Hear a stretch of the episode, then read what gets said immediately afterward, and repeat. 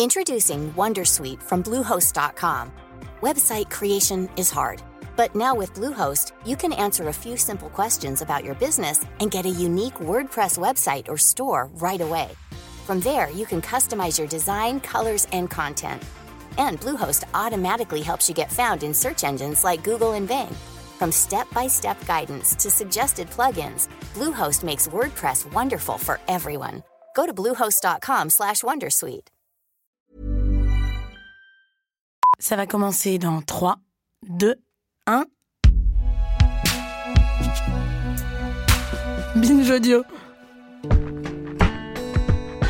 Salut, c'est Thomas Rozek. Au printemps 2019, le destin de Julian Assange, l'emblématique fondateur de Wikileaks, dont on évoquait l'actualité dans l'épisode précédent, a basculé lorsqu'il a été interpellé dans l'ambassade d'Équateur à Londres, où il était réfugié depuis 2012 pour échapper à une possible extradition vers les États-Unis. États-Unis qui lui reprochent, entre autres, ça aussi on l'a dit dans l'épisode précédent, d'avoir aidé l'ex-analyste de l'armée américaine, Chelsea Manning, à mettre en ligne des documents confidentiels sur les conflits avec l'Irak et l'Afghanistan. Si l'avenir judiciaire d'Assange a subi un étonnant revirement avec le refus britannique début janvier d'autoriser pour l'heure son extradition, ouvrant la voie à une possible libération, une question mérite qu'on s'y attarde un instant. Que reste-t-il de Wikileaks? Comment l'organisation est-elle passée en une décennie à peine d'étendard de la liberté et de la contre-culture numérique à celle de quasi-agent perturbateur à l'agenda politique? Trouble, notamment autour du camp Trump Cette question, on avait voulu y répondre dans un épisode en avril 2019, épisode que je vous propose de réécouter tout de suite. Bienvenue dans Programme B. En une et en gros caractère. Pour le Guardian, c'est l'événement. Il faut dire que la révélation de documents confidentiels sur la guerre en Afghanistan est massive. La plus grosse fuite depuis la guerre du Vietnam. Le quotidien britannique en fait 14 pages et Der Spiegel en Allemagne 17. Les deux titres s'appuient sur Wikileaks. Ce site internet publie aujourd'hui des dizaines de milliers d'archives militaires remontant jusqu'en 2004. L'homme, responsable du site, n'hésite pas à parler de sale guerre. C'est à une cour de décider euh, clairement si en fin de compte c'est un crime. Quelques petits rappels chronologiques avant de démarrer, histoire qu'on ne se perde pas en chemin. Wikileaks est créé en 2006 par Julian Assange, mais ne se retrouve donc dans l'œil du grand public qu'en 2010, lors de la publication des documents confidentiels transmis par Manning que j'évoquais plus tôt. Dès lors, Assange et donc Wikileaks sont pris entre plusieurs feux. D'une part, les États-Unis lancent une procédure contre Julian Assange, et d'autre part, sur un plan plus personnel, le fondateur de Wikileaks fait l'objet d'une enquête en Suède et de deux plaintes pour agression sexuelle, deux de ses anciennes compagnes l'accusant d'avoir retiré sans leur consentement son préservatif durant des rapports intimes qui eux étaient consentis. Il est alors en Grande-Bretagne où il est arrêté en vue de son extradition vers la Suède. Il est libéré sous caution et il combat cette extradition devant la justice britannique, justice qui finit par lui donner tort en 2012, d'où donc son arrivée à l'ambassade d'Équateur à Londres. Voilà pour le cadre historique, j'espère que vous avez bien suivi. Ce cadre, on va l'explorer en détail avec un duo de spécialistes, Amael Guiton et Martin Untersinger, respectivement journalistes à Libération et au Monde. À l'un et à l'autre, j'ai demandé pour démarrer comment s'était opérée la mutation de Wikileaks de ses débuts à aujourd'hui. Alors c'est une question compliquée, mais pour y répondre le plus simplement possible, en fait, Wikileaks a changé un petit peu de stratégie au fil des années en 2010, quand euh, il euh, atterrit comme ça euh, avec fracas sur la scène médiatique avec ses documents secrets de l'armée américaine, il travaille avec des journaux, dont mon journal Le Monde. Euh, et d'autres grands journaux euh, internationaux. Euh, chaque document est inspecté, chaque chaque information qui pourrait être dommageable est, est expurgée. Donc il y a vraiment une démarche journalistique de filtre. Et puis au fil du temps, pour de raisons multiples, complexes et parfois un peu inconnues, Assange décide de changer un petit peu de stratégie et plutôt de passer dans une, logique de publication in extenso de tous les documents.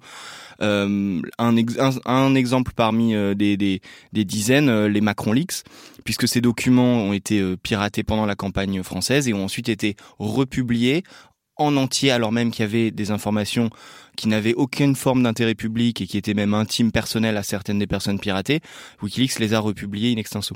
Euh, vous le disiez, c'est, les raisons de ce revirement, elles sont euh, multiples et on, on, ne les connaît pas toutes. Est-ce qu'on en connaît quand même quelques-unes?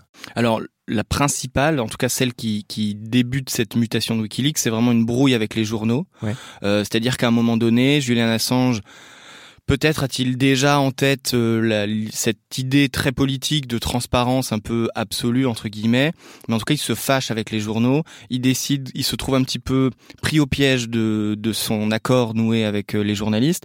Et il se brouille avec eux. Il estime à un moment donné que le Guardian a compromis l'entièreté des documents, ce qui n'est pas tout à fait vrai, et décide dans une logique qui moi m'échappe un petit peu de publier intégralement les mm. documents qui étaient euh, qui étaient censés passer par un tri euh, rigoureux des journalistes. Il est de toute façon depuis 2010 dans une guerre de tranchées avec les États-Unis. D'une certaine manière, les documents transmis par euh, par Chelsea Manning ont ont d'une certaine façon, je pense, modifier aussi euh, la nature de WikiLeaks. C'est assez intéressant d'ailleurs de voir quand on relit euh, les, enfin quand on va chercher euh, sur des sites d'archivage à quoi ressemblait WikiLeaks en 2006.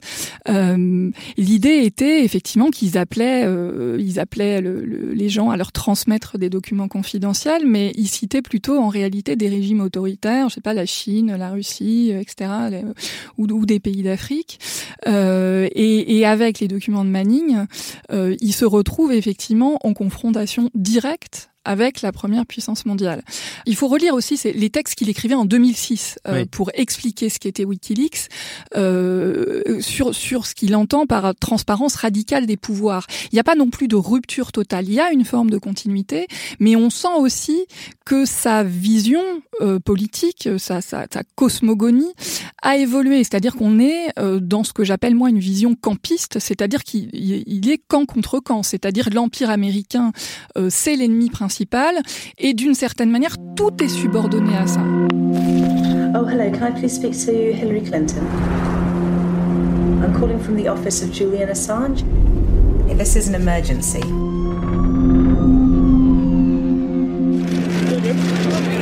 This is not the film I thought I was making.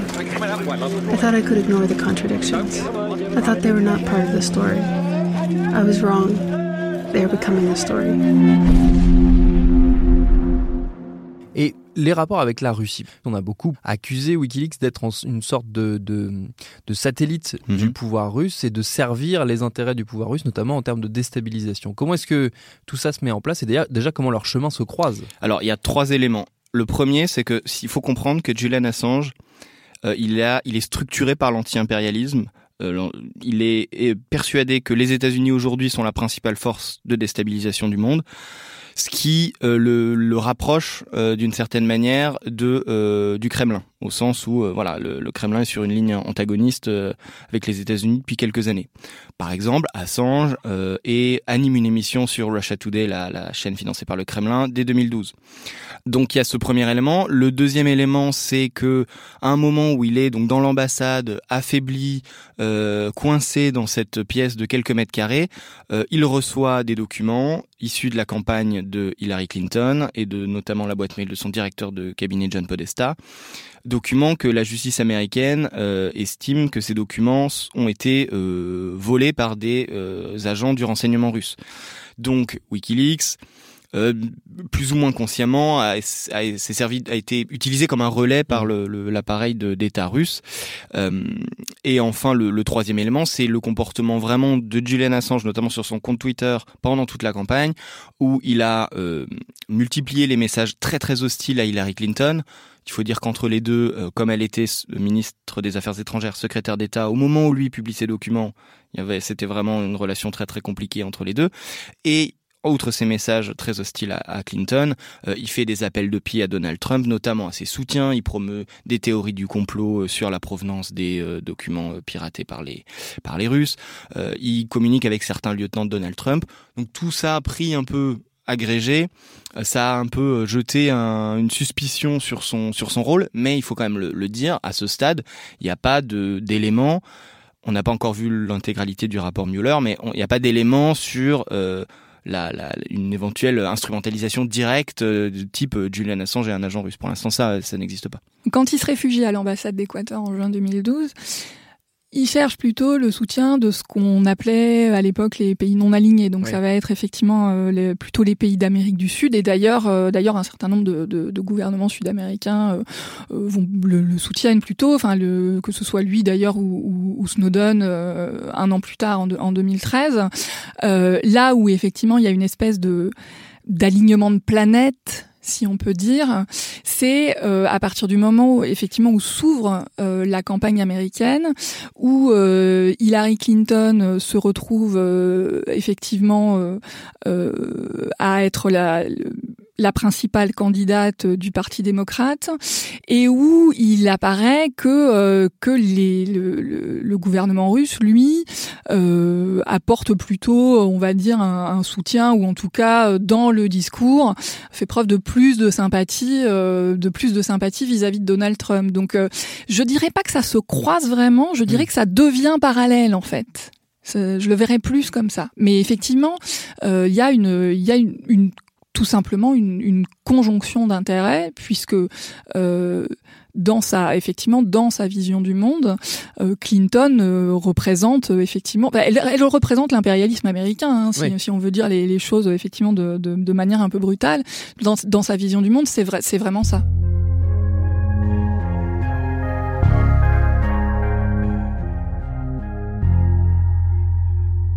Est-ce que le principal problème de, Wikileaks, c'est finalement pas Julian Assange, tout simplement?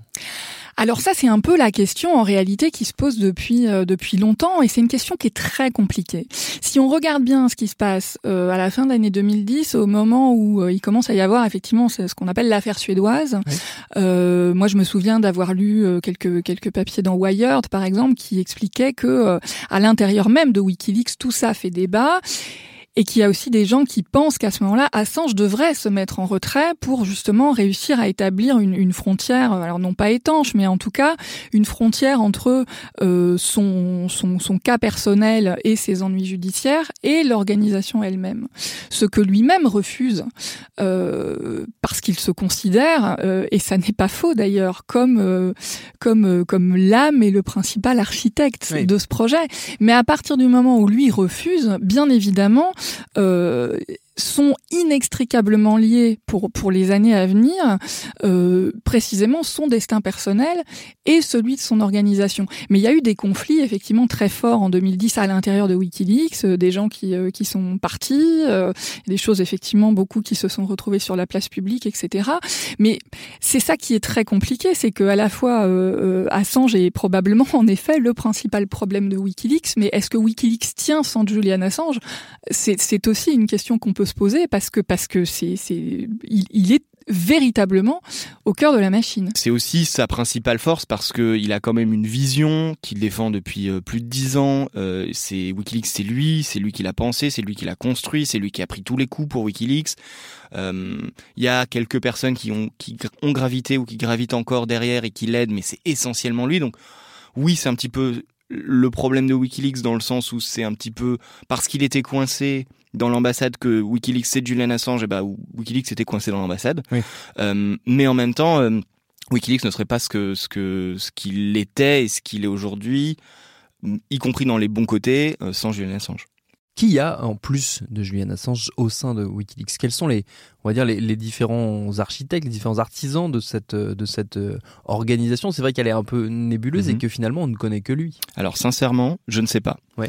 Euh, il a depuis toujours dit, au mépris des preuves avancées par pas mal de journalistes qui l'ont côtoyé de près, que derrière Wikileaks, il y avait une armée de gens euh, déterminés, salariés, etc. Je ne pense pas. Je pense qu'il y a vraiment, et c'est encore le cas aujourd'hui, et peut-être il y en a encore moins aujourd'hui qu'avant, euh, le fait d'un petit groupe d'une dizaine de personnes. Euh, et aujourd'hui, euh, Assange en tout cas apparaît comme extrêmement isolé, et je vois pas trop comment aujourd'hui WikiLeaks peut rebondir avec Assange en prison. Est-ce qu'elle peut lui survivre, euh, cette organisation Wikileaks Non pas qu'il soit menacé de, mort, mais disons que euh, son avenir judiciaire est, plus qu'incertain. Est-ce que Wikileaks peut continuer sans Julian Assange? C'est compliqué de répondre à cette question, mais je ne pense pas. Euh, je ne pense pas parce que c'est Wikileaks est tellement associé à l'identité de Julian Assange pour le meilleur ou pour le pire. Parce que c'est vrai qu'aujourd'hui là on a vraiment Wikileaks comme vraiment une organisation sulfureuse etc mais il faut se remettre aussi en 2010 où il arrive avec des milliers de documents euh, numériques ça, c'est hyper important parce qu'avant, il y avait des fuites de documents, mais c'était hyper long, hyper compliqué. Il fallait faxer, copier, photocopier, etc. Là, il y a littéralement une source au sein de l'armée qui arrive avec des milliers, des centaines de mm. milliers de, documents. On n'avait jamais vu ça. Et journalistiquement, c'est incroyable, c'est fou. Et sa démarche, elle est extrêmement intéressante à ce moment-là. C'est vraiment formidable d'avoir euh, ce genre de, de moment-là dans, dans, le, dans le journalisme et ça a permis de faire émerger des tas de choses.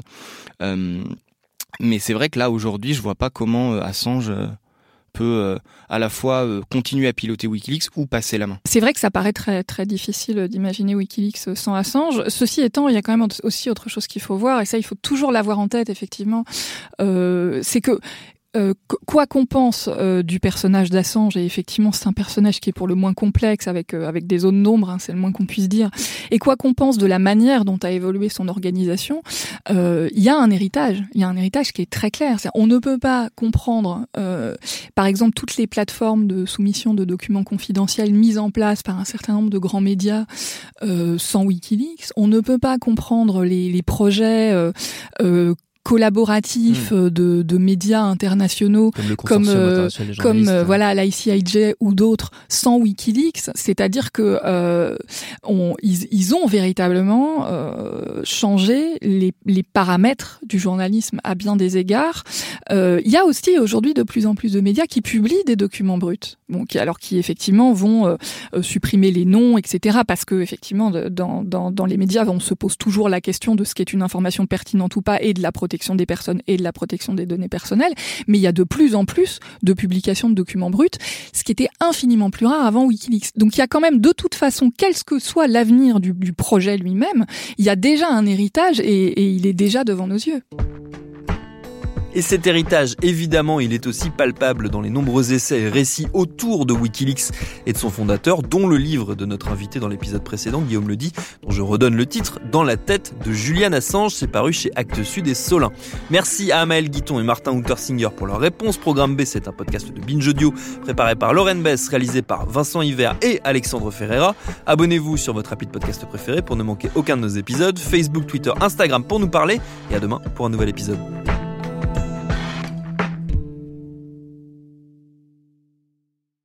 Salut, je m'appelle Camille Test, je suis journaliste et prof de yoga et j'anime Encore Heureux, un podcast sur la santé mentale. Deux fois par mois, on se pose des questions très simples, du genre comment on fait pour avoir un rapport apaisé à la nourriture, peut-on vraiment travailler et être heureux, ou encore pourquoi se réconcilier avec le sport. Avec mon équipe d'expertes et d'experts, on repose les bases, on décrypte les problèmes, on les replace dans un contexte global et surtout, on trouve des solutions. Car même si le monde va mal, on a le droit de vouloir être encore heureux. Encore heureux, c'est un podcast de Binge Audio, déjà disponible sur votre appli de podcast habituel.